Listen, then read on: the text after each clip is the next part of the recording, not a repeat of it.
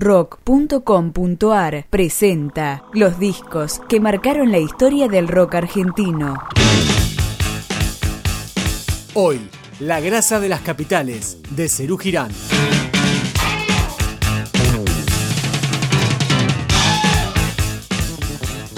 Buenas noches, el lobo comenzó a hablar.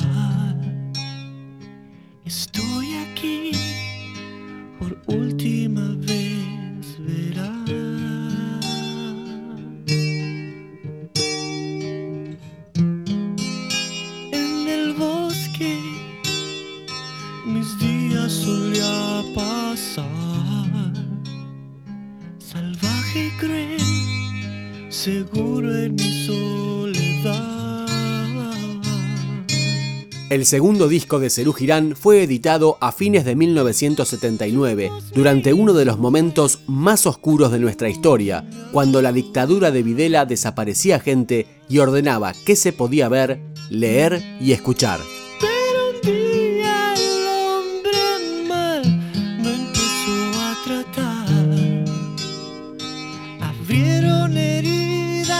Que no cerrarán jamás.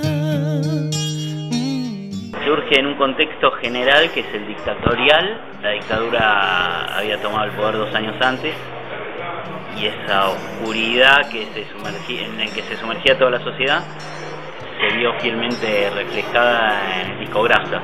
El título, ya Grasa de las Capitales, era una manera de decir algo diciendo lo que se podía decir, es decir, no era un título abajo la dictadura, sino el título era Grasa de las Capitales.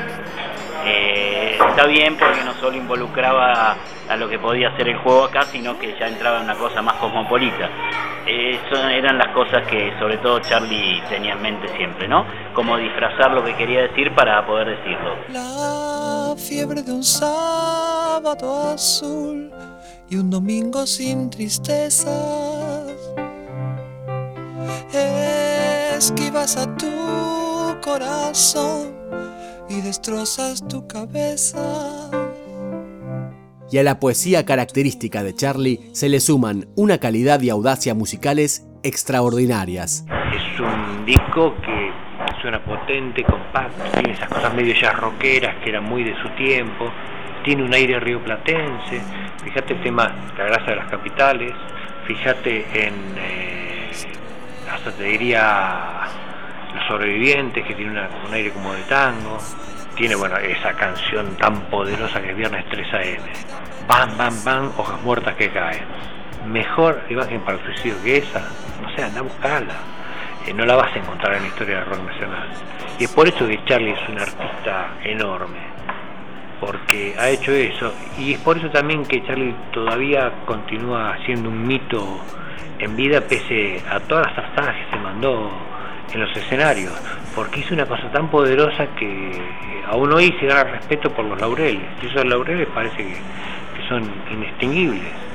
Dice, no le, a nadie se le podría pedir, es como pedirle a los Beatles que vuelvan a Sgt. Pepper. Yo no le pido a Charlie que haga de vuelta la grasa de las capitales, porque es imposible.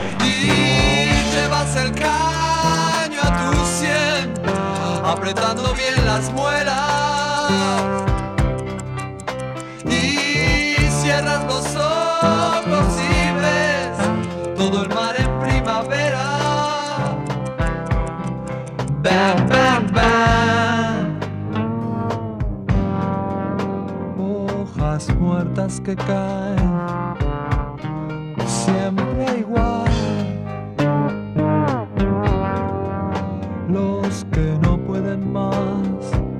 Se